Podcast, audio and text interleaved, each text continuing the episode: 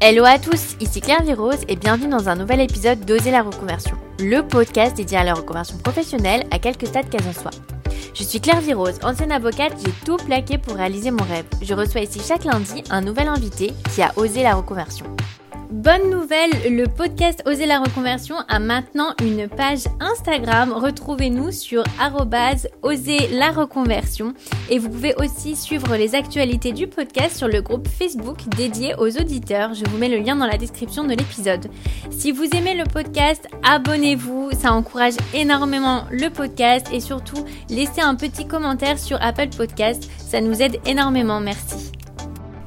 Avant de vous laisser avec l'invité du jour, j'aimerais vous parler de je change de métier.com. Je-change-de-de-métier sans.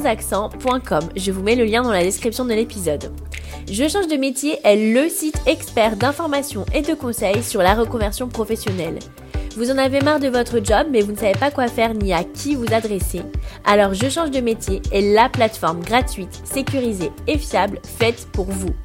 Véritable Bible de la reconversion, je change de métier.com vous propose une multitude d'articles comme des fiches métiers détaillées afin de vous aider à comprendre quel métier est fait pour vous. Surtout, vous pouvez remplir en moins de 2 minutes sur le site un questionnaire qui permettra de déterminer votre profil et de vous orienter au mieux vers l'accompagnement dont vous avez besoin. Suite au test, je change de métier.com vous propose une mise en relation avec les experts qui vous correspondent. Que vous souhaitiez faire un bilan de compétences, être accompagné par un coach carrière, effectuer une VAE ou suivre une formation, je change de métier.com vous guide vers le ou les professionnels qu'il vous faut et vous aide à trouver des solutions concrètes et des réponses à vos questions. Je change de métier.com vous accompagne à travers toutes les étapes de la reconversion et ce, peu importe où vous en êtes. Alors rendez-vous dès maintenant sur www.je-change-de-métier sans accent.com. Aujourd'hui, j'accueille dans Oser la reconversion Amandine Marotto. Après avoir été avocate d'affaires au Luxembourg, Amandine est devenue architecte d'intérieur et a créé l'agence Atelier Compostelle avec une équipe d'une dizaine de personnes spécialisées dans les rénovations de prestige au Luxembourg et en France. Après le bac, Amandine se dirige en fac de droit à Paris, à Assas, puis à Sciences Po, avec pour objectif de devenir avocate lobbyiste. Brillante élève, elle passe le barreau et devient finalement avocate d'affaires au Luxembourg sans trop se poser de questions. Pourtant, elle admire son ami, architecte d'intérieur, qui aménage des boutiques de luxe et des yachts. Elle lâche à son mari Un jour, j'aimerais bien faire ce qu'elle fait. Il lui répond qu'il l'avait senti et qu'il l'a préinscrite dans des écoles d'architectes d'intérieur. Amandine démissionne et reprend ses études à Créade à Lyon. Aujourd'hui, Amandine dirige l'agence Atelier Compostelle qu'elle a fondée en 2014. Dix ans après sa reconversion, Amandine dirige une équipe d'une dizaine de personnes, exclusivement de femmes, et s'occupe de rénovations de prestige au Luxembourg et en France. Ancienne avocate, Amandine rénove notamment aujourd'hui les cabinets d'avocats et cabinets d'expertise comptable. Avec Amandine, on a évoqué sa carrière d'avocate au Luxembourg, comment financer sa reconversion lorsqu'on n'a pas le chômage, sa passion pour les rénovations, son engagement pour les femmes, le club féminin pluriel et comment équilibrer vie de maman et de chef d'entreprise. Mais je ne vous en dis pas plus et laisse place à ma conversation avec Amandine. Bonjour Amandine, bienvenue dans Oser la reconversion, je suis ravie de t'accueillir. Bonjour Claire merci de me donner la parole pour cette conversation ensemble. Alors, est-ce que tu peux me dire quel est ton métier actuel? Alors aujourd'hui, je suis directrice de création d'Atelier Compostelle, qui est le bureau d'architecture d'intérieur que j'ai créé en 2014 et qui est basé à Paris, au Luxembourg. On est une équipe de filles euh, spécialisées dans la rénovation d'intérieur de prestige. Et vous êtes combien alors? Eh ben, on est une dizaine aujourd'hui, euh, avec euh, le renfort ponctuel de stagiaires en dernière année d'études, que l'on espère intégrer lorsqu'ils sont très bons, ce qui arrive parfois. En tout cas, c'est extrêmement intéressant d'avoir euh, construit cette activité-là autour d'une identité qui existe au-delà de ce que je suis moi. Et je suis super fière de les voir travailler tous les jours. Oui, alors c'est énorme puisque ça fait à peu près 10 ans que tu t'es reconverti. Donc en 10 ans, c'est un, vrai succès euh, puisque monter une équipe de 10 personnes, euh, c'est assez rapide. Et ça n'avait absolument rien à voir avec ce que tu faisais avant. Est-ce que tu peux nous raconter tes études et puis ton premier métier? Alors écoute, euh, ça n'a pas tout à fait à voir, mais un petit peu parce que j'étais avocat et aujourd'hui mes clients sont avocats. Ouais. Dans mon vie d'avant, euh, j'ai étudié à Assas, euh, en Angleterre, en Espagne, en Italie, le droit, droit des affaires et droit communautaire. Et j'ai complété ça par Sciences Po Paris parce que je voulais être lobbyiste. Donc j'ai travaillé dans des cabinets d'avocats pendant quelques années, d'abord à Paris puis au Luxembourg, avant de changer de métier et donc de devenir architecte d'intérieur. Et lobby, ça te venait comment euh? Par des rencontres, en fait, euh, à Sciences Po, il y avait toute une, euh, une spécialisation qui permettait de rencontrer notamment des lobbyistes et de creuser tout le, tout le fonctionnement des institutions européennes. Et depuis toute jeune, l'Europe, c'est une de mes grandes passions.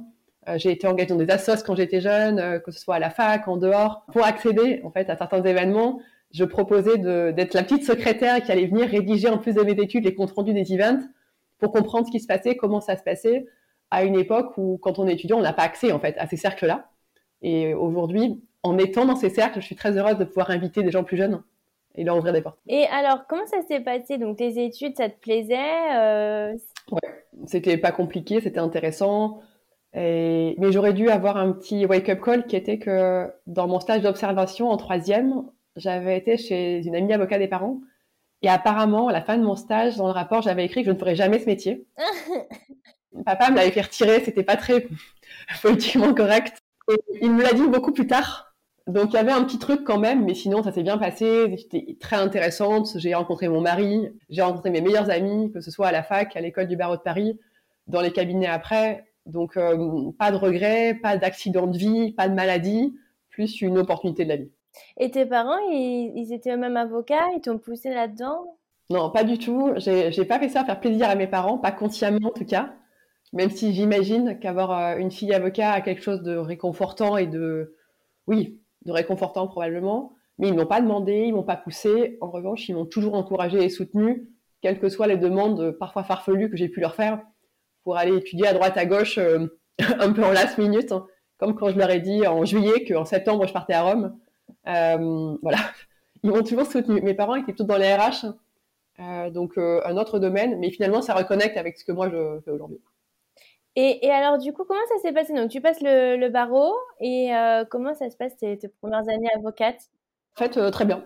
Je travaille et rapidement au Luxembourg dans une chouette équipe. Et là, l'histoire commence à s'enclencher, c'est que je travaille dans l'équipe chez Arendt et qui conseillait euh, notamment Tibi Richard Ellis dans la structuration de ces opérations immobilières.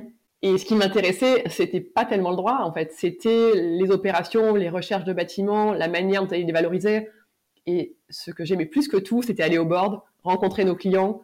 Donc, en fait, j'étais le bon public euh, pour mes patrons parce que finalement, je, je faisais ce que d'autres ne voulaient pas faire, à savoir euh, être en dehors du bureau. C'est marrant que tu dis ça parce que c'est vrai que quand moi j'ai commencé euh, avocate, j'avais cette vision de l'avocat d'affaires qui est tout le temps en, déjeuner client, euh, euh, qui est tout le temps au téléphone à dire oui, bien sûr, je vais te conseiller, non, ne fais pas ça. Enfin, vraiment le bras droit de, l'homme d'affaires. Et j'ai vraiment une désillusion parce que ça n'a rien à voir. En fait, cette personne, c'est plutôt un entrepreneur finalement. Ouais, ça peut ne rien avoir à voir, mais j'ai eu la chance d'être dans des cabinets où on m'a laissé parfois faire un peu à la manière à un moment, nos clients avait besoin de monter une direction juridique à Luxembourg. Et j'ai tout de suite été volontaire alors que j'étais avec deux ans de barreau. Mais hum, j'y suis allée et donc en fait j'étais à mi-temps au cabinet et à mi-temps chez ce client-là et je me suis rendu compte aussi que le in-house me convenait plus parce que je, faisais en fait.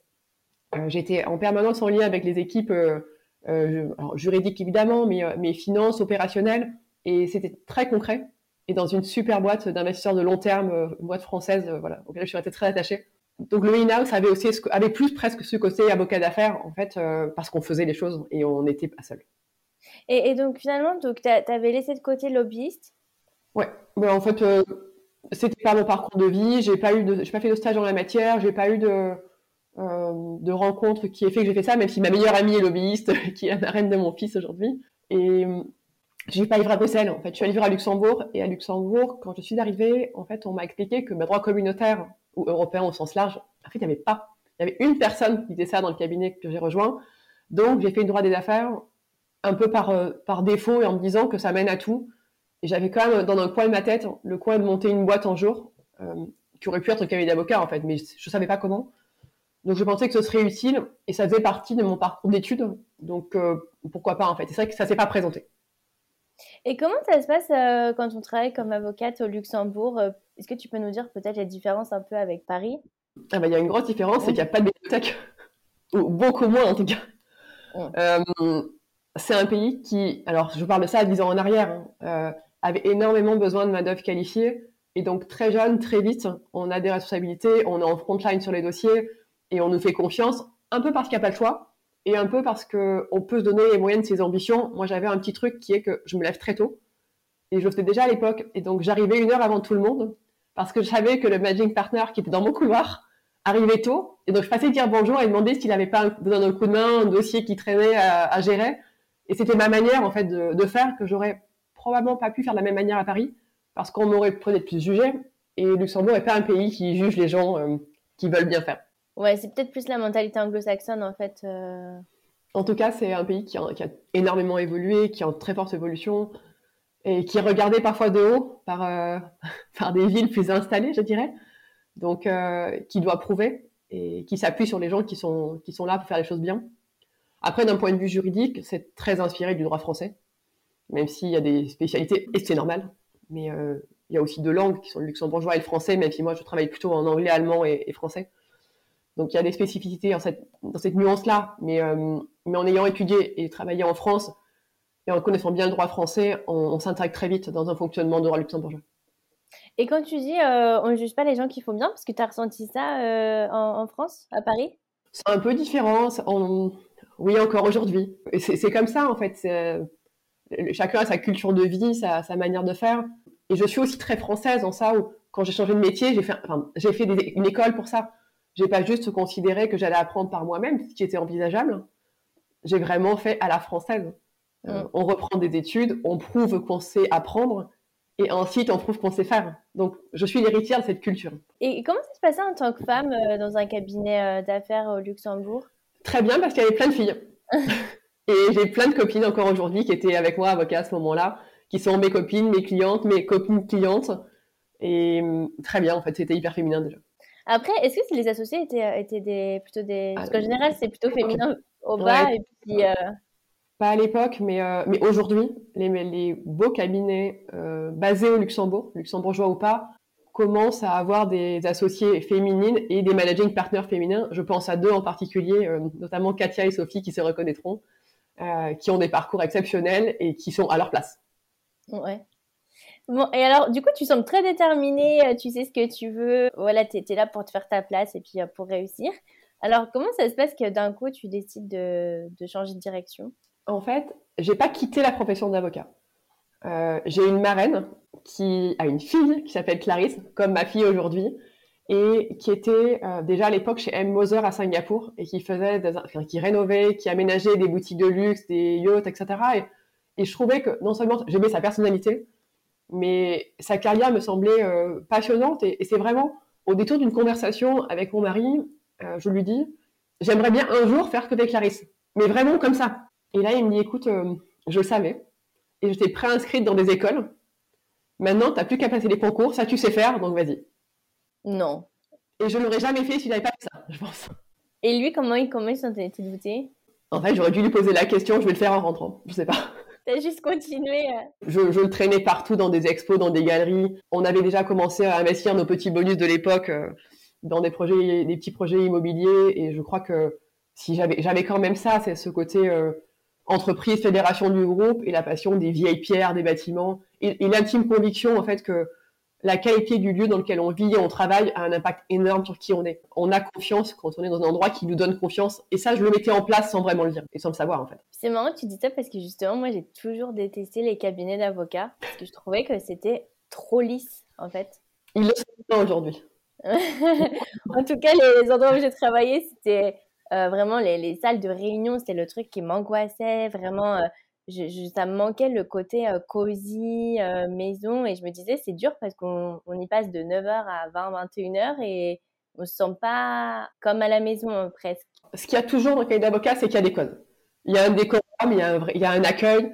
on ne travaille pas assis sur un canapé, allongé les pieds en l'air. En revanche, le, le, code de l'habitat a aussi gagné les cabinets d'avocats dans lesquels on va valoriser les boiseries, on va créer des espaces qui sont confortables. On a du textile, ce qu'on ne faisait pas dans le temps. Et dans le décorum de l'aménagement d'intérieur, la grande salle de réunion, elle a une vocation. Elle a une vocation à montrer où est l'autorité. Et, et, le client qui entre doit, avoir, doit être impressionné. Le lieu doit inspirer le respect. Et donc, ce code-là, la salle de réunion, il continue à exister, mais il est traité dans les beaux cabinets de manière euh, beaucoup plus élégante, évidemment, et moins froide, clairement. Ouais. Et alors, donc, du coup, ton, ton mari te dit ça, et, toi, tu te dis, bon, bah, j'y vais. Tout de suite, tu sais que tu vas complètement changer de vie, ou tu dis, je passe juste l'examen pour voir? En fait, il s'est passé deux choses. D'abord, j'ai rencontré plusieurs écoles, et j'ai eu un vrai euh, coup de foudre amical avec la directrice euh, Patricia, enfin l'ancienne directrice de Créade à Lyon, où que je rejoigne ou pas l'école, je savais qu'il se passerait un truc et qu'on serait amis. Elle a cette espèce d'énergie elle avait repris la boîte de ses parents, qu'elle a développée, qu'elle a revendue aujourd'hui pour faire autre chose. Donc cette rencontre-là a été déterminante. Et à la fin de l'entretien, après les multiples petits examens qu'il avait fallu passer, les multiples dossiers, quand est-ce que j'ai une réponse? Et elle me regarde, elle me dit, mais Amandine, si c'est pas vous, c'est personne. Et ça m'a beaucoup touchée, en complétant en disant, évidemment, il va falloir professionnaliser la manière de faire. Plutôt que cette école-là, elle me parle. Par contre, cette école était à Lyon. Donc, euh, on a déménagé à Lyon pendant le temps de mes études. Et mon mari a travaillé avec d'anciens collègues de chez Janté qui s'étaient installés à Lyon à ce moment-là. Avant, deux mois après, de me dire, euh, écoute, euh, il, il, travaille dans le cabinet déjà au Luxembourg auparavant, mais il avait bossé chez Allen Overy à Londres. Et de me dire, écoute, j'ai eu un appel d'Allen pour Luxembourg, donc je repars. Donc, on savait qu'on repartirait à Luxembourg assez vite après notre arrivée à Lyon. Mais donc, j'ai fait cette école-là, en fait. Moi, j'ai fait cette école qui a une formation Créade Pro, où j'ai rencontré aussi des copines qui ont des jolies agences aujourd'hui, et qui a une super formation adaptée au profil en reconversion. C'est pas cinq ans d'école. Ouais, ça dure combien de temps? Bah, Ça dure euh, un peu moins d'un an. Et, quelle est la sélection? Donc, tu dis que tu as eu un coup de foudre, mais peut-être pour orienter les auditeurs qui auraient envie de faire l'école, quel est le profil et puis comment se préparer? Déjà, le conseil que je donne quand je reçois des personnes en projet de reconversion, c'est de choisir une école, bon, un qui délivre une, un diplôme qui soit reconnu dans le pays dans lequel vous travaillez. Et deux, d'avoir une école dans laquelle les enseignants sont des praticiens, en tout cas qui soient artistes, architectes, architectes d'intérieur, décorateurs ou autres, mais qui, ont un métier à côté de l'école. Je trouve que déjà c'était un fil conducteur pour moi dans ma recherche à ce moment-là, et c'était le cas à Créade. Ensuite, à Créade, à l'époque, le process était, on nous envoyait un dossier que l'on devait remplir. C'est-à-dire on nous envoyait, je me souviens, un projet de bureau, et on devait l'aménager, et leur renvoyer ce qu'on avait proposé. On devait euh, faire un dossier de concept d'un aménagement pour euh, un jeune couple et hum, envoyer ce, ce que pouvait produire. Et la production pour moi était compliquée, évidemment à l'époque parce que j'avais pas les outils. Euh, donc j'ai imprimé, je collais, je rédigeais, j'ai fait ce qu'il faut pas faire, à savoir mettre un fond noir écrit en blanc dessus. À l'impression c'est compliqué. Euh, mais, mais voilà, en fait, il fallait montrer qu'on était vraiment motivé et montrer qu'on avait quand même un début de, de, fil conducteur, parce que la plupart des étudiants de ma formation étaient ou agents immobiliers ou décorateurs déjà et voulaient devenir architecte d'intérieur ou euh, travailler dans le merchandising ou dans un showroom ou dans la presse. Euh, je pense à Constance, euh, dont j'étais jury d'examen et à qui je suis restée amie aujourd'hui, qui est dans la presse avant. Voilà, il y a plein de gens comme ça qui sont, euh, qui sont devenus décorateurs chez d'intérieur par cette formation-là, mais qui avant avaient des métiers connexes, ce qui n'était pas mon cas. Et alors, comment ça s'est passé Donc, tu as, dû démissionner pour, pour faire ça? Oui, mais en leur disant que potentiellement je reviens dans un an. Franchement, quand je suis partie, je ne vais pas revenir. Mais oui, il faut quand même être correct vis-à-vis des gens et leur dire qu'on part un moment, mais mais qu'on les abandonne pas complètement et qu'il n'est pas exclu de revenir. Et j'ai, enfin, j'aurais pu ne pas aimer. Après le premier cours de dessin, j'avais fait un espèce d'escargot qui est censé être une sphère. Le prof lui a rajouté deux petites antennes. Et là, je me suis dit que le chemin est très long. et, et, en termes de coût, euh, la formation, ça, ça a quel coût à peu près? Eh bien, je vais te dire, je n'en sais rien. Déjà parce que c'était il y a dix ans et que c'est peut-être plus le cas aujourd'hui. Ouais. Euh, franchement, je sais pas. Mais je sais, ce que je sais par contre, c'est que Créade est une formation qui est reconnue par euh, différents organismes qui prennent en charge Peut-être même Pôle emploi on prend en charge une partie dans les reconversions. Après, mon cas était particulier. Quand on est avocat, ben, on n'a pas de chômage. Donc, c'est pas une solution. Euh, de toute façon, il fallait que je finance ça par moi-même. Et je m'en souviens pas. Ouais. Et comment tu as fait pour financer, justement? Est-ce que toi, ça, t'a fait peur? Euh, Enfin, Qu'est-ce que tu as ressenti à ce moment-là? Euh, Rien. Quand on veut, on peut. Et qu'est-ce que tu dirais justement aux, aux, avocats qui ont peur de démissionner? Parce que, voilà, je te demande, je te pose la question parce que dans ce podcast, on a beaucoup, beaucoup d'anciens salariés on a peu de libéraux et donc la réponse à chaque fois c'est euh, bon j'ai une rupture conventionnelle donc j'ai le chômage. Donc quel conseil tu aurais pour justement des personnes qui ne peuvent pas avoir euh, le chômage pour se reconvertir? Je pense qu'il y a plusieurs moyens. Déjà quand on est avocat par définition on n'a pas de retraite. Donc euh, ça je l'ai toujours su et donc il faut investir à côté. il y a différentes manières de faire. Il se trouve que moi mon dada c'est l'immobilier mais il y a d'autres façons de faire et je pense que c'est déjà le premier conseil avant même de se reconvertir, de toute façon, quand on est avocat, on doit avoir en tête qu'il y a un après. et qu'on doit préparer nous-mêmes. Et dans un projet de reconversion, je crois que c'est intéressant de mettre en place soit des revenus alternatifs avant, euh, soit d'économiser et, de pouvoir financer sa formation et le temps de reconversion en réfléchissant à sa reconversion de manière aussi euh, après. Il y a l'école, c'est vrai, mais qu'est-ce qu'on veut faire après? Est-ce que on veut travailler pour un cabinet? Est-ce qu'on travaille dans un showroom? Est-ce qu'on veut rejoindre une marque en direction de créa?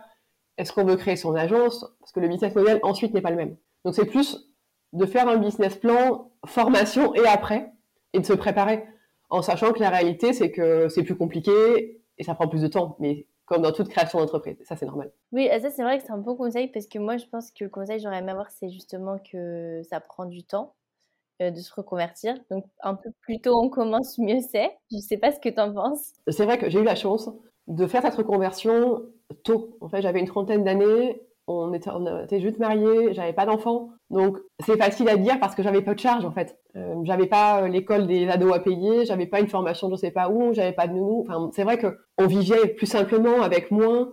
Et dès que j'ai fait mon école, tout de suite on, on a hum, mis en place le fait d'acheter un appart à l'abandon, de le rénover, et donc très vite en fait d'enclencher des, des, projets qui étaient un peu hybrides au début, qui étaient à la fois pour nous euh, et, et pour mon travail. C'est vrai que ça, c'est un bon conseil parce que ça met moins de pression, je pense, sur ton projet de reconversion. Mais c'est pas pour autant qu'il faut pas le faire. Et je pense à ma copine Dorothée qui se reconnaîtra aussi, qui a changé de métier récemment avec trois enfants, en ayant été aussi avocat avant. Et, elle, y arrive également. C'est une autre manière de faire. Moi, je trouve que c'est clairement plus compliqué. Et en même temps, à une quarantaine d'années, on est peut-être plus lucide, on va plus vite. Quand on a 30 ans, on a, on a un réseau qui a un pouvoir d'achat plus important. Donc, on a directement potentiellement une clientèle euh, qui nous propose des projets plus prestigieux quand on en a 30. Il y a toujours une solution, mais je pense quand même qu'il faut bien poser le, pas le pour et le contre, mais bien regarder à la manière de faire. Oui, ça c'est vrai que finalement, à chaque âge, euh, ses, avantages, euh, j'ai envie de dire. Et comment ont réagi tes parents? Très bien. Je les ai convoqués à Lyon en leur disant que j'avais quelque chose à leur dire et que j'allais changer de métier. En fait, je crois que pour eux, c'était naturel. Ils savaient que je savais étudier, que je savais travailler. Je suis pas tête en l'air, je suis pas idéaliste. Et si je le faisais, c'est que j'y croyais, que je m'étais donné les moyens de le faire. Et je leur ai dit aussi à un moment où la formation était déjà avancée, où j'avais déjà commencé à travailler sur des projets. Et, je voyais que, que je savais comment m'y prendre. Et parce que justement, tu disais qu'ils t'avaient pas mal soutenu dans tes études. Pour eux, ça n'a pas été difficile de se dire euh, un peu elle abandonne ses études Alors non, pas pour mes parents parce que certes, ils ont financé et soutenu mes études, mais c'est grâce à ces études que je suis la personne que je suis. C'est grâce à cette étude que j'ai eu mon réseau de clients, d'amis, euh, et c'est grâce à ça aussi que l'atelier est ce qu'il est. On est assez atypique dans notre dans notre métier. Nos processus sont très documentés, on rédige énormément, tous les rendez-vous sont suivis d'un compte rendu précis. On écrit un français qui est à minima correct, si ce n'est si très bon. Je suis très très vigilante au format des dossiers.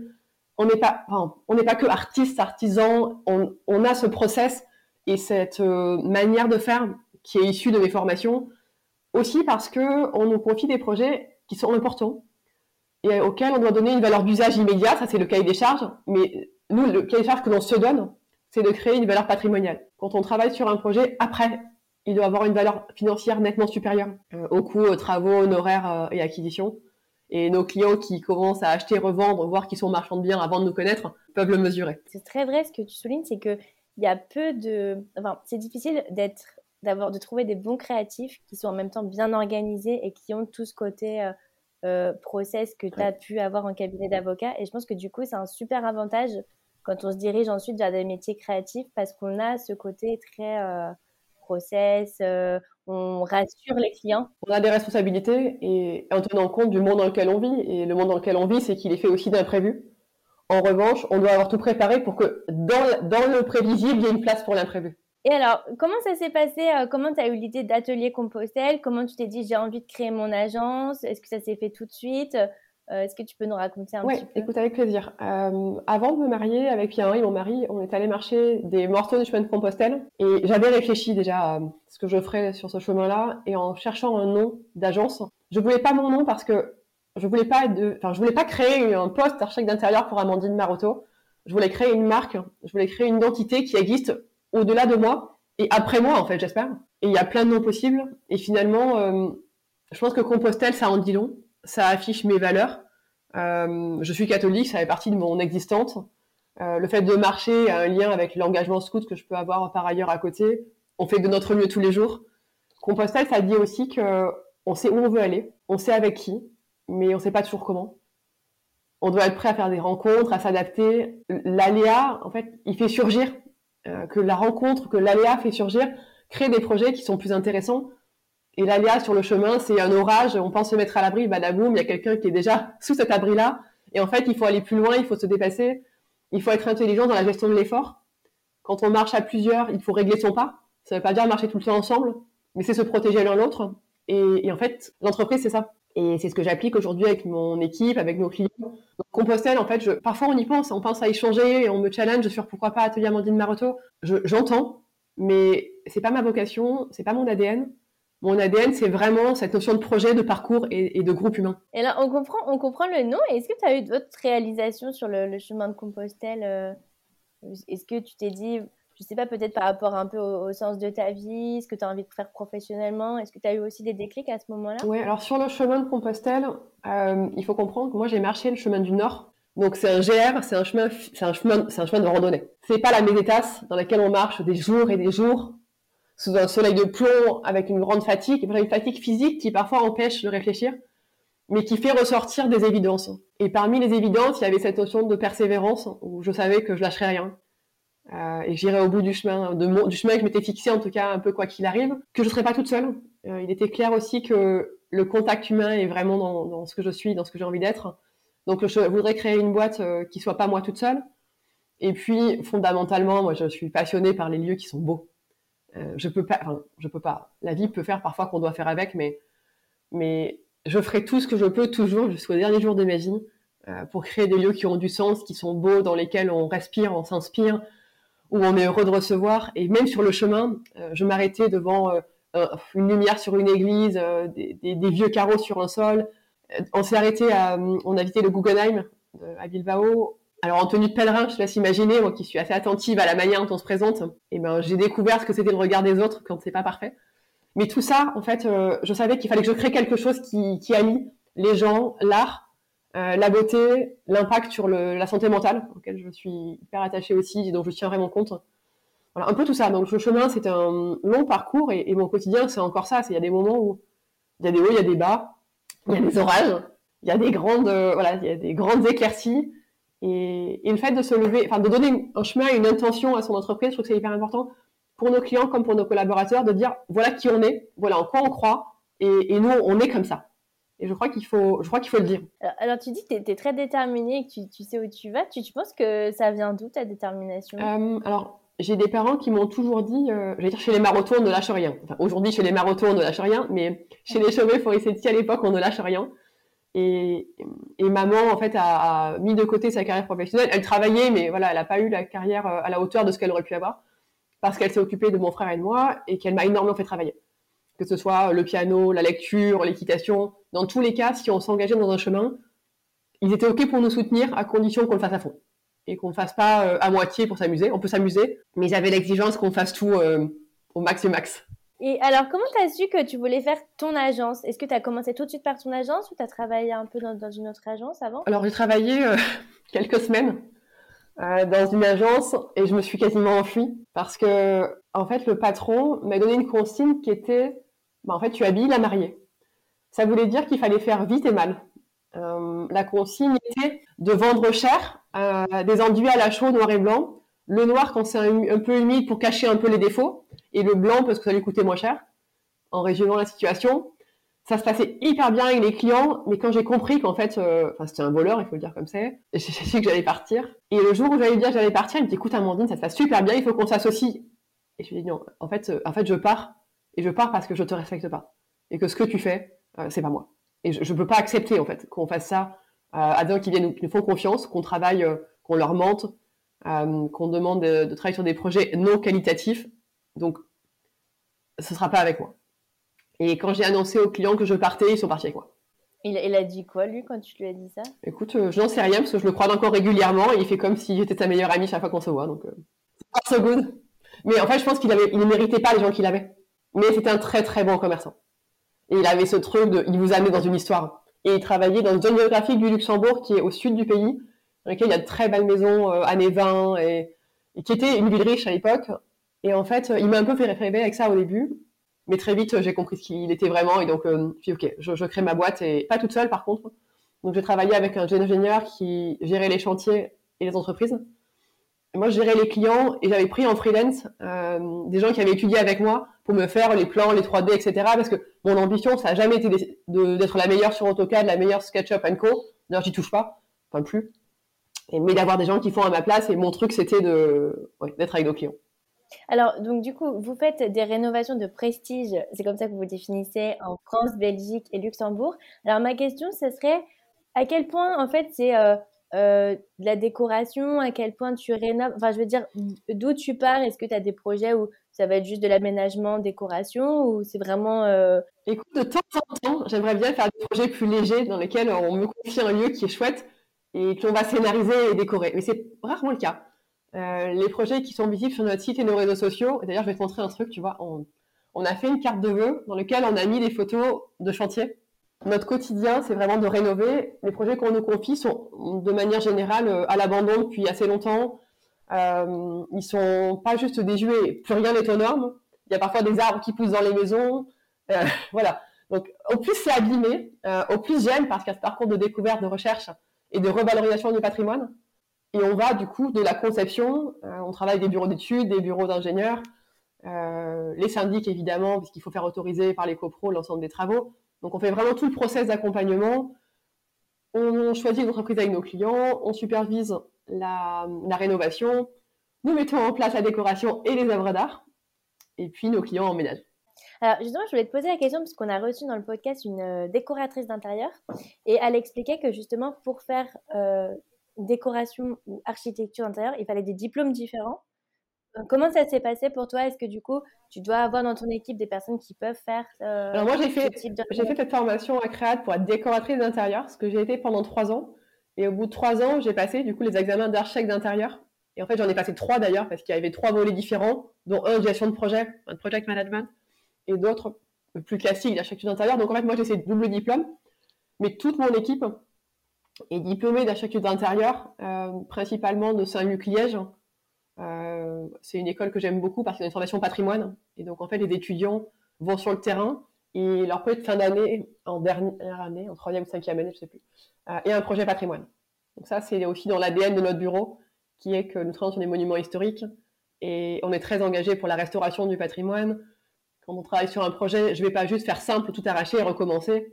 Autant que possible, on va restaurer et ça fait aussi partie d'une forme d'économie circulaire où je préfère racheter des matériaux anciens, racheter des vieilles portes euh, sur des sites spécialisés dans, dans ces, la revente et la restauration de ce type de, de bâti, ce qui est pour moi extrêmement intéressant, qui est vertueux et, et qui permet d'emménager pour nos clients dans des intérieurs qui n'ont pas l'air trop neufs, qui sont impeccables, mais qui ont déjà un peu cette patine du temps.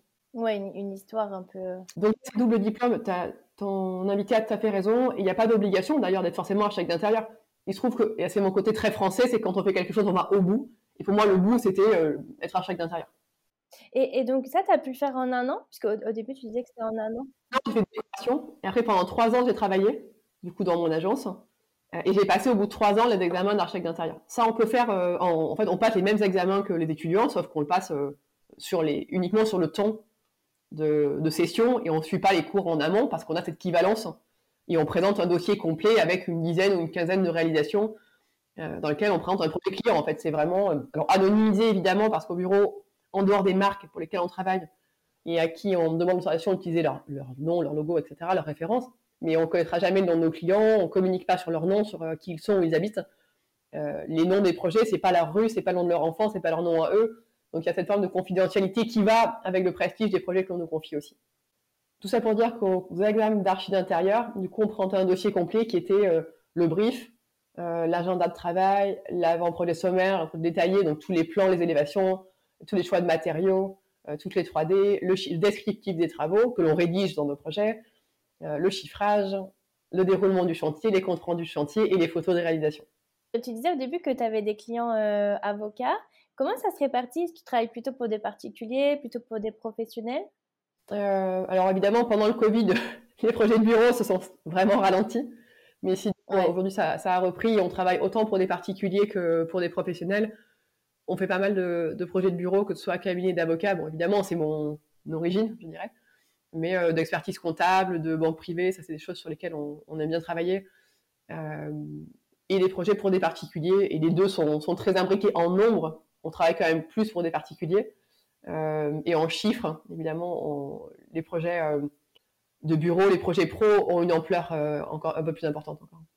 Et en général, c'est plutôt des par exemple, ils viennent d'acheter des bureaux et vous, vous vous occupez de, de, les refaire Ou alors c'est, euh, ils en ont marre et puis ils décident de rénover ce qu'ils ont déjà Ta question est très pertinente parce que ça a évolué post-Covid et post, j'espérais dire post-guerre en Ukraine malheureusement, mais post-début de la guerre en Ukraine. Historiquement, on accompagne nos clients dans la recherche, on n'est pas agent immobilier, mais on s'appuie sur un réseau d'agences, de chasseurs à qui on confie nos clients ce qui permet d'être avec eux directement sur la sélection du produit et d'être certain qu'ils achètent le bon bien pour eux. Mais c'est bon, voilà, parfois on nous contacte après. Sinon, on nous contacte quand le bien est en cours d'acquisition, euh, parce qu'on va accompagner nos clients sur l'estimation des travaux, sur le calibrage du projet. Et puis surtout, quand ils nous contactent assez tôt, finalement, au moment où ils ont signé chez le notaire et ils ont les clés, en fait, on peut enchaîner avec les travaux.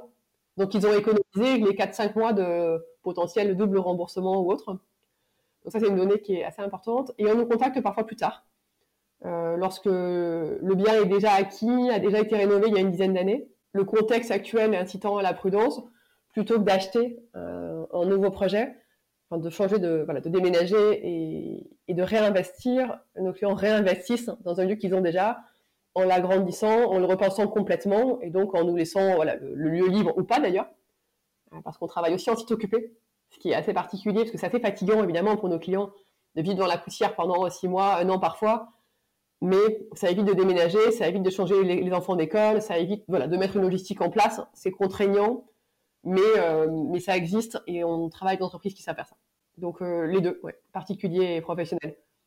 Ouais, c'est super intéressant. C'est vrai qu'on ne se rend pas compte de tout ce que le Covid a, impacté. En fait, on est dans des, dans des métiers, euh, dans des secteurs, l'immobilier, qui sont très touchés par la crise. Et nous, on a, on a deux chances, en fait. La première, c'est d'avoir une clientèle qui n'est pas drivée d'abord par les coûts, et bien sûr, ils font attention comme tout le monde, ils regardent et on a des budgets à tenir. Mais on n'est pas la marge arbitrable en fait. Pour eux, travailler avec un bureau d'architecture d'intérieur, en l'occurrence avec nous, c'est pas une option, c'est indispensable. Parce qu'ils ont conscience de la valeur qu'on va créer à leur projet. Et ils ont ni la capacité, parce qu'ils n'ont pas l'expérience, ni le temps de gérer leur projet. Et donc, on est vraiment un allié du quotidien. Donc ça, c'est la première chose. Et la deuxième, c'est que j'ai toujours travaillé en site occupé. J'ai jamais supprimé les projets dans lesquels nos clients habitent les entreprises me, le reprochaient parfois en disant mais c'est contraignant et donc vous savez ça va être contraignant, c'est long, c'est fatigant. Mais j'ai toujours voulu qu'on continue à faire ça et qu'on n'impose pas à nos clients de quitter les lieux pour les travaux. Et aujourd'hui, je, je, m'en félicite. Justement, donc tu disais que tu as, as, des clients de prestige. Hein. Euh, donc sans donner ton secret, euh, quel conseil tu donnerais pour justement avoir des clients de renommée? Parce que euh, c'est difficile surtout quand on commence. Est-ce que toi, tu as commencé tout de suite avec des clients renommés luxe? Ou alors ça s'est fait petit à petit, tu es, monté en gamme Je vais préciser la notion de prestige. En fait, justement, je pense qu'il y a une différence entre l'ultra luxe, qui est pas mon segment.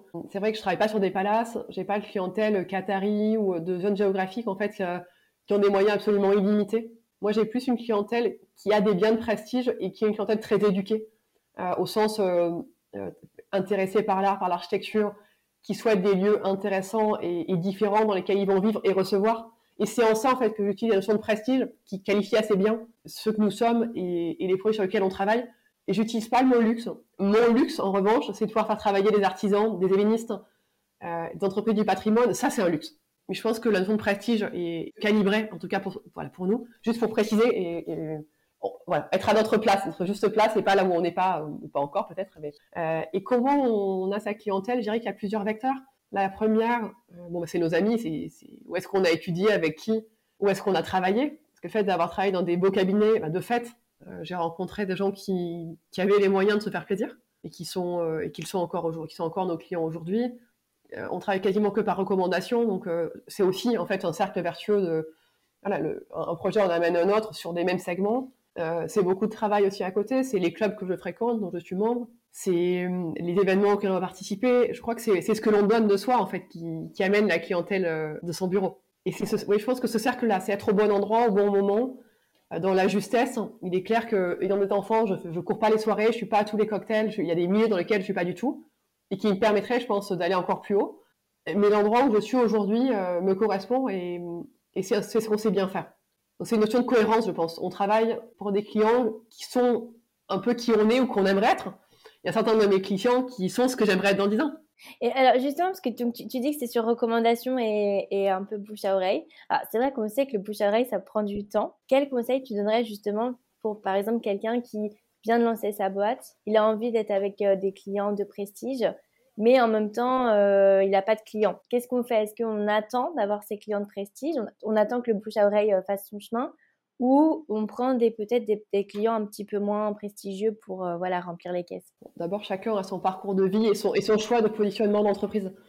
Euh, moi, j'ai tout de suite choisi de positionner l'atelier sur un segment, qui est le segment de projets de prestige dans des sujets de rénovation et euh, dans lesquels on s'occupe de l'intégralité du projet. Alors parfois pas du chantier parce qu'on a des clients ingénieurs ou que les chantiers sont des zones géographiques où on, on co-traite avec des bureaux de gestion de chantier. Mais j'ai vraiment défini ça depuis le début. Donc il y a des typologies de projets que je ne peux pas prendre parce que ça correspond pas à la direction dans laquelle je voulais aller. Et à côté de ça, il faut prendre son bateau de pèlerin. Euh, Qu'est-ce qu'il faut faire? Il faut lire, il faut être au bon endroit, il faut voir les bonnes expos, euh, il faut expliquer ce que l'on veut faire. Je pense qu'il faut prendre le risque de faire pour soi. Et je pense qu'il faut avoir un endroit à montrer. Je crois que c'est extrêmement compliqué de lancer une agence d'architecture d'intérieur sans avoir rien à montrer et sans avoir fait pour soi. En tout cas, euh, moi tout de suite, j'ai fait pour nous et j'ai montré ce que je faisais. Je recevais nos clients dans une partie de mon appartement, puis la maison d'après, on avait nos bureaux, enfin le sous-sol de ma maison était mes bureaux. Je déménage très souvent, donc euh, alors il n'y a plus du tout de bureau aujourd'hui où je reçois mes clients à la maison, mais encore aujourd'hui, euh, je fais des dîners avec à 10, 12 personnes, une partie sont d'anciens clients, une partie des amis. Les gens se croisent, se rencontrent. J'irais de, enfin c'est du bon sens en fait. C'est vous n'avez pas de clients, mais vous voulez créer une agence euh, avec un positionnement que vous aurez défini, bah, invitez des gens de ce profil-là à dîner chez vous, euh, aller au event où ils vont. C'est sûr que c'est pas en allant dans une convention avec 200 personnes, a priori, on va se faire une clientèle. En revanche, dites qui vous êtes, montrez, recevez. En fait, donnez, je crois qu'on reçoit quand on a donné beaucoup. Et n'hésitez pas à, faire, à participer à des conférences, à, proposer d'interventions aussi euh, auprès d'un auditoire qui peut être votre public cible. Écoutez les podcasts, intervenez dans des podcasts, lisez la presse, euh, faites des contributions aussi peut-être, écrire des articles, même si j'imagine bien qu'au départ c'est ou pas rémunéré ou mais c'est pas grave en fait. Il faut montrer qu'on a un savoir-faire. On est nombreux sur euh, le segment de l'architecture et la décoration. Et pour avoir une identité, il, faut la définir, l'assumer, la montrer, l'expliquer. Donc euh, et je continue à le faire. Mon bâton de maréchal, je le prends tous les jours. Voilà, c'est jamais too big to fail, c'est jamais gagné. Et le monde dans lequel on vit nous, remet bien en question et le, fait très régulièrement. Donc il faut être bien entouré. C'est une réponse qui est assez longue, mais en fait, euh, donnez et vous recevrez. Ouais. En tout cas, ce sont de super conseils. Et c'est vrai que tu en as parlé rapidement. Euh, mais tu es euh, au bord du club féminin pluriel. Est-ce que tu peux nous parler de ce club, ce que c'est, ce que ça représente pour toi? Écoute, c'est un club de femmes que j'ai rejoint grâce euh, à mon amie chocologue Victoire Finas, qui a aussi une chouette reconversion à, inviter parce qu'elle a inventé un métier qui est la chocologie. Victoire, excuse-moi si j'en parle pas très bien. en gros, elle fait les meilleurs chocolats du monde aujourd'hui, mais, mais elle, a une, voilà, elle a une approche de la psychologie, du chocolat qui est génial. Et elle a eu la gentillesse de me convier, après qu'on ait travaillé ensemble aussi, dans ce club, qui est top parce qu'en fait, c'est un club dans lequel l'objectif, si je le résume, c'est un peu de se faire la course échelle. C'est notre présidente Stéphanie le dit très bien, on est des femmes, on, cherche à être des femmes de tête et de cœur. C'est-à-dire qu'on doit réussir nos vies pour pouvoir en aider d'autres. On doit s'entraider, mettre en avant les réussites des unes et des autres. Par exemple, dans notre club, il y a Anne Barrère qui a créé l'opération jaune. En fait, derrière Bernadette et Madame Macron, euh, c'est Anne qui a créé cette opération-là, qui la porte encore aujourd'hui. Et ça, c'est juste absolument fabuleux. Et c'est grâce à des gens comme ça, comme elle et comme d'autres, et comme la fondatrice du club qui a disparu aujourd'hui. On, se fait la course échelle, on s'aide à aller plus loin. En fait, ce que les hommes ont toujours fait et, que les femmes doivent faire encore plus. Et j'ai rejoint Féminin Puel d'abord en tant que membre bah, pour apprendre, pour être bien entourée et pour donner une partie de ce que je pouvais donner. En me disant, ma grand-mère s'est sacrifiée pour ma maman, maman s'est partiellement sacrifiée pour moi. Il est hors de question que mes enfants aient la vision d'une maman qui s'est sacrifiée pour eux je veux au contraire que mes enfants aient la vision d'une maman qui s'éclate dans son boulot, qui réussit, qui leur montre un chemin à suivre. Ils auront le droit de faire ce qu'ils veulent, mais ils devront le faire bien. Et, donc, euh, ça déculpabilise beaucoup, en fait, d'être entre femmes, de partager ces expériences. Il y a plein de filles qui font des trucs vraiment super dans plein de domaines différents, dans l'immobilier avec euh, Anne-Sophie à 6 ou 7 agences. Il y a des, des super avocates, il y a des filles qui ont des voix top dans l'événementiel. Enfin, j'en oublie plein parce qu'on est nombreuses, on est une cinquantaine. Mais c'est un club qui porte énormément. Et quand on m'a demandé de rejoindre le board, c'est sûr que ça demande un engagement supplémentaire. C'est un temps supplémentaire, c'est des déplacements supplémentaires, c'est des relations supplémentaires avec les membres, avec les invités. Mais, dans la logique de on peut pas recevoir si on ne donne pas, je vois pas comment j'aurais pu refuser. J'aurais été très flattée et je vais renforcer cet engagement-là. Je, je vais continuer à être présente les prochaines années pour avoir pour nos membres les meilleurs invités possibles, pour qu'elles créent des connexions entre elles, qu'elles puissent s'entraider, qu'elles puissent euh, se, faire monter le, plus haut possible et surtout en fait euh, aussi avoir des copines à qui passer un coup de fil quand ça va comme quand ça va pas. On est vraiment là pour créer tout ça. Et si les auditrices ont envie de rejoindre, euh, c'est très facile. Elles peuvent m'écrire sur. alors on a un compte Instagram et un, site internet, mais elles peuvent écrire sur l'Instagram d'Atelier Compostelle, qui est simplement Atelier Compostelle. on peut venir deux fois avant d'être membre. Donc les dîners se, se passent pardon, au Plaza ou euh, au Fouquet. C'est euh, ouvert au public. Alors par contre, c'est que des femmes. On peut inviter des hommes, mais euh, pardon messieurs, on ne peut pas venir à nos dîners en étant un homme. Si on n'est pas l'invité principal, on, a des hommes. Hein. On a eu pas mal de, ministres, navigateurs, ENCO. Donc on a, des hommes. C'est très simple. On s'inscrit au dîner, on participe, on voit si, ça match, si on aime bien l'ambiance, si les thématiques nous intéressent. On peut venir deux fois et après deux fois, on peut soumettre un dossier de candidature pour ça, il faut une marraine au sein du club et il faut que le, que le board accepte le profil. C'est rare en fait de refuser quelqu'un, mais, mais si on n'a pas l'intime conviction que la personne est bien là pour la bonne raison, je te donne un exemple, quelqu'un qui viendrait à un dîner et qui donnerait ses cartes à tout le monde, juste en mode euh, je fais ça, appelez-moi. En fait, c'est pas vraiment, c'est pas vraiment l'ambiance féminine impériale. C'est d'abord on vient, on, prend sa place discrètement, on regarde, on se parle et on se voit en dehors, ce qui est super. Mais c'est c'est pas euh, c'est pas le BNI par exemple, c'est pas un truc qu'on doit faire du business ensemble. Il y a aucune obligation de travailler ensemble, mais presque au contraire en fait. C'est d'abord un club de femmes qui veulent s'enrichir, qui veulent progresser, avancer ensemble et se, et se porter un, un step plus loin. Et alors, euh, c'est un club qui est présent dans plusieurs villes peut-être euh, donc... Oui, dans plusieurs pays même. En fait, il y a des clubs, euh, il y a, il y a Haute-France, il y a Paris, il y, en a il y, a deux dans le sud de la France, il y a Genève, elles sont super dynamiques à Genève, elles font des trucs vraiment fous. Et on fait un événement ensemble d'ailleurs depuis l'année dernière qui est le prix de Diane. on fait une garden party pour nos membres et on, l'a fait, enfin, on avait beaucoup de personnes de Genève l'année dernière, donc merci d'être venus à toutes. Il y en a euh, en Angleterre, il y en a euh, en Thaïlande, je crois. Il y a, vraiment, euh, voilà. l'année dernière, pour la journée de la femme, le 8 mars, on a fait un talk auquel j'ai participé avec quatre femmes qui partageaient leur parcours. Et on était dans quatre fuseaux horaires différents. Donc, non, c'est un club qui est prêt dans le monde entier. Moi, je suis à Paris en l'occurrence, mais je peux orienter. Et alors, quel, est le meilleur conseil que tu as reçu au club féminin pluriel? C'est une bonne question. C'est le fait de demander.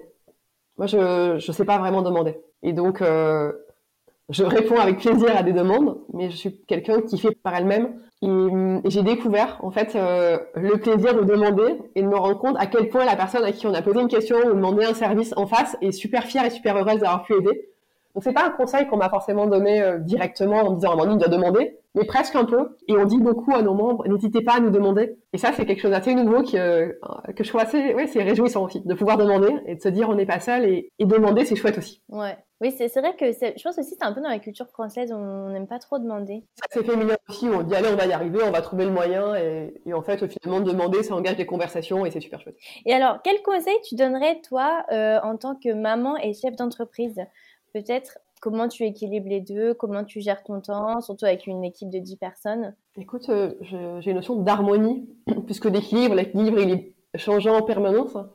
Et j'ai deux enfants qui ont 8 ans et 9 ans, Clarisse et Hippolyte, auxquels je veux pouvoir accorder du temps et du bon temps ensemble. Donc euh, la manière dont je me suis organisée, c'est que euh, on a une gouvernante à la maison qui s'occupe avec moi des enfants, qui est là quand je suis pas là, qui Paul mon mari également parce que lui est avocat et il est très discret, mais il est extrêmement fort et, très très reconnu dans sa pratique de, de restructuring et de marché de capitaux. Donc, euh, il a une profession qui est aussi très prenante. Et on, a eu des enfants, c'est pour s'en occuper. Donc, le, tout le temps que je peux passer à la maison, euh, je suis vraiment avec eux. Ça implique que je commence très tôt le matin. Enfin, en gros, à 5h30, je suis dans mon bureau à la maison. À 7h, je lève les enfants. Je m'occupe des enfants, je les amène à l'école tous les jours, sauf quand je suis en déplacement. Et le soir, ou plus tard à 19h, je suis rentrée. Mon conseil, c'est de pouvoir être entouré. ça peut être la famille. Il se trouve que moi, la famille est en Provence.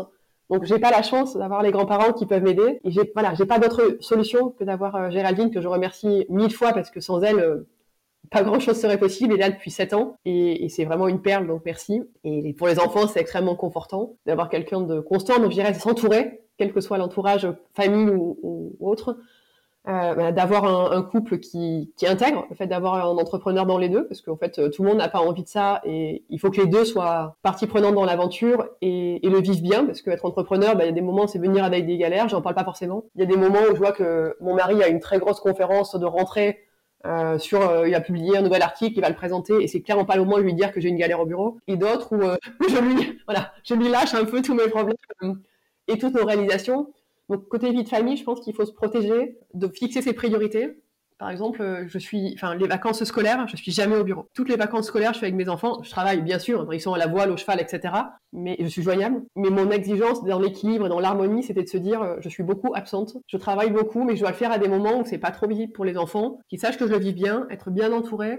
Et ils sont pas une variable d'ajustement. Euh, ils sont ma priorité et j'ai organisé ma vie autour de ça. Voilà. Donc, en termes de petits conseils, fixez vos priorités, faites-vous accompagner autant que possible. En fait, si vous, enfin, faites qui vous rend heureux parce que les enfants, ils sont bien quand ils sont super heureux et, je, les, vois quand ils, reçoivent des copains, ils font des plans à l'école, ils discutent avec leurs copains des projets de l'atelier parce qu'évidemment, ils sont à l'école française euh, au Luxembourg et il y a pas mal de personnes qui travaillent aussi avec nous. Ils ont envie, peut-être pas faire mon métier, mais en tout cas, ils voient ce que j'ai fait, ils me demandent ce que j'ai fait dans la journée, qui j'ai rencontré, et ça c'est extrêmement important pour moi de les voir épanouis. Après, dans l'équilibre euh, vie de famille et vie pro, moi ce que j'ai pas vécu, c'est le fait de, changer de métier en ayant déjà des enfants. Donc ce volet-là, je suis moins légitime à, donner des, recommandations, et je pense que l'entourage, l'entourage, c'est ce qui fait tout. Ouais.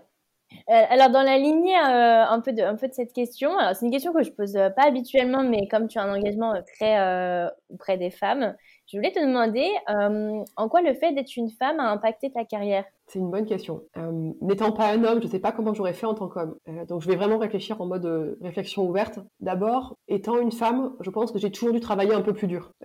J'ai un petit frère qui est extrêmement intelligent, qui est toujours allé très vite et qui a fait une carrière dans le marketing où il est encore aujourd'hui. Je pense qu'il a moins travaillé que moi.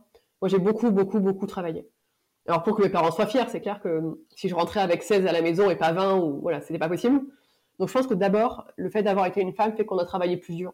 Le fait d'être une femme donne aussi une sensibilité. Moi, en parallèle de Sciences Po et d'Assas, euh, j'allais au cours du soir à l'école du Louvre et j'avais fait une petite spécialisation euh, dans les peintures de Watteau. Donc, euh, je sais pas si tu vois Jean-Antoine Watteau, c'est tous ces tableaux, scène galante, l'affiche du Pierrot, très, tout triste. Il est vraiment connu pour ses nuques très délicates. Il y a ce truc, tu vois, de l'art, de la sensibilité, qui, qui est peut-être lié au fait que je sois une femme. Il y a le fait aussi que, étant une femme, a priori, si on le souhaite et si la vie nous donne cette chance, on va devenir mère. Donc il faudrait intégrer dans notre parcours le fait d'être moins présent. Alors moi, je me suis pas arrêtée parce que j'ai eu des grossesses sans problème, des enfants en bonne santé et que je suis plus une maman d'enfants un peu grands que de bébés qui gazouillent.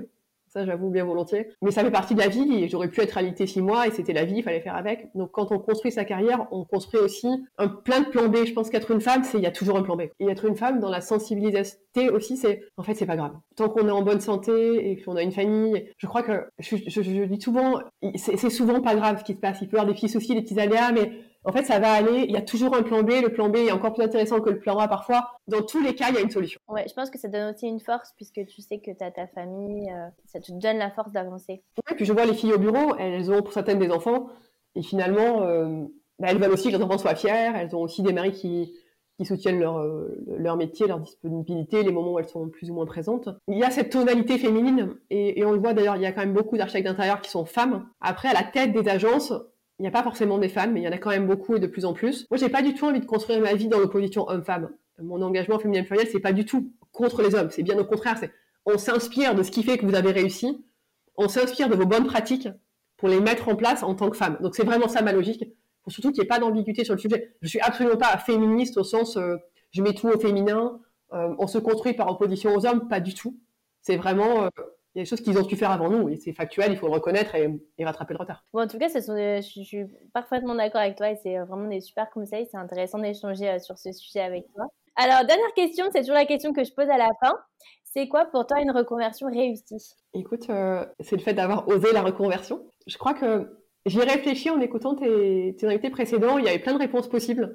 Moi, j'ai envie de t'en donner une qui est euh, la validation par, par ton environnement professionnel. Je crois que la reconversion, elle est réussie au moment où ton industrie, ton métier te dit, te conforte dans le fait que tu as gagné ta place, que tu fais partie du game, tu es dans le jeu et tu comptes. En tout cas, en ce qui me concerne, le fait que mon environnement professionnel reconnaisse l'importance de, la contribution d'Atelier Compostelle à travers euh, des éditeurs qui viennent nous chercher pour euh, créer des peintures, créer des carottiments, euh, créer une collection d'art de la table. Le, monde extérieur, en tout cas, est venu conforter le fait que ma reconversion professionnelle soit réussie. Et en tant que personne, il y a quelque chose qui était très important pour moi dans ma reconversion, c'est de créer une entreprise, de créer des emplois, de d'avoir des gens qui, grâce à ma persévérance, mes idées, euh, ma force motrice, se lever le matin euh, en étant heureux, en ayant des projets, en ayant un métier et pas un travail, donc en pouvant progresser, en ayant des responsabilités. Euh, c'était vraiment dans mon ADN. Et en ça, j'espère que l'atelier va continuer à grandir pour donner sa chance à encore plus de personnes et, continuer à creuser son sillon et, creuser le chemin, continuer ce chemin, cette voie que j'ai ouverte. en tout cas, merci beaucoup Amandine, c'était vraiment un témoignage très inspirant. Donc je mettrai vos réseaux sociaux, ton site internet pour les auditeurs euh, dans les liens de l'épisode. Un grand merci pour euh, tout ce que tu as partagé. Merci à toi. Si vous avez aimé l'épisode, abonnez-vous et laissez-moi un commentaire si vous écoutez l'épisode sur YouTube. Et si vous écoutez l'épisode sur Apple Podcast, abonnez-vous, laissez une note 5 étoiles et un avis. C'est ce qui donne le plus de visibilité à ce podcast. N'hésitez pas à en parler autour de vous et à partager l'épisode sur les réseaux sociaux pour aider un plus grand nombre à oser la reconversion. Si vous voulez prolonger la discussion, rejoignez le groupe Facebook du podcast, je vous mets le lien dans les notes de l'épisode. Ensuite, si vous cherchez toutes les notes avec les références, allez dans le détail du podcast. Si vous souhaitez devenir annonceur, me proposer un invité ou me poser vos questions, je serai ravie d'y répondre sur Instagram ou sur YouTube sous le pseudo Claire ou par mail à l'adresse clairvirose.gmail.com.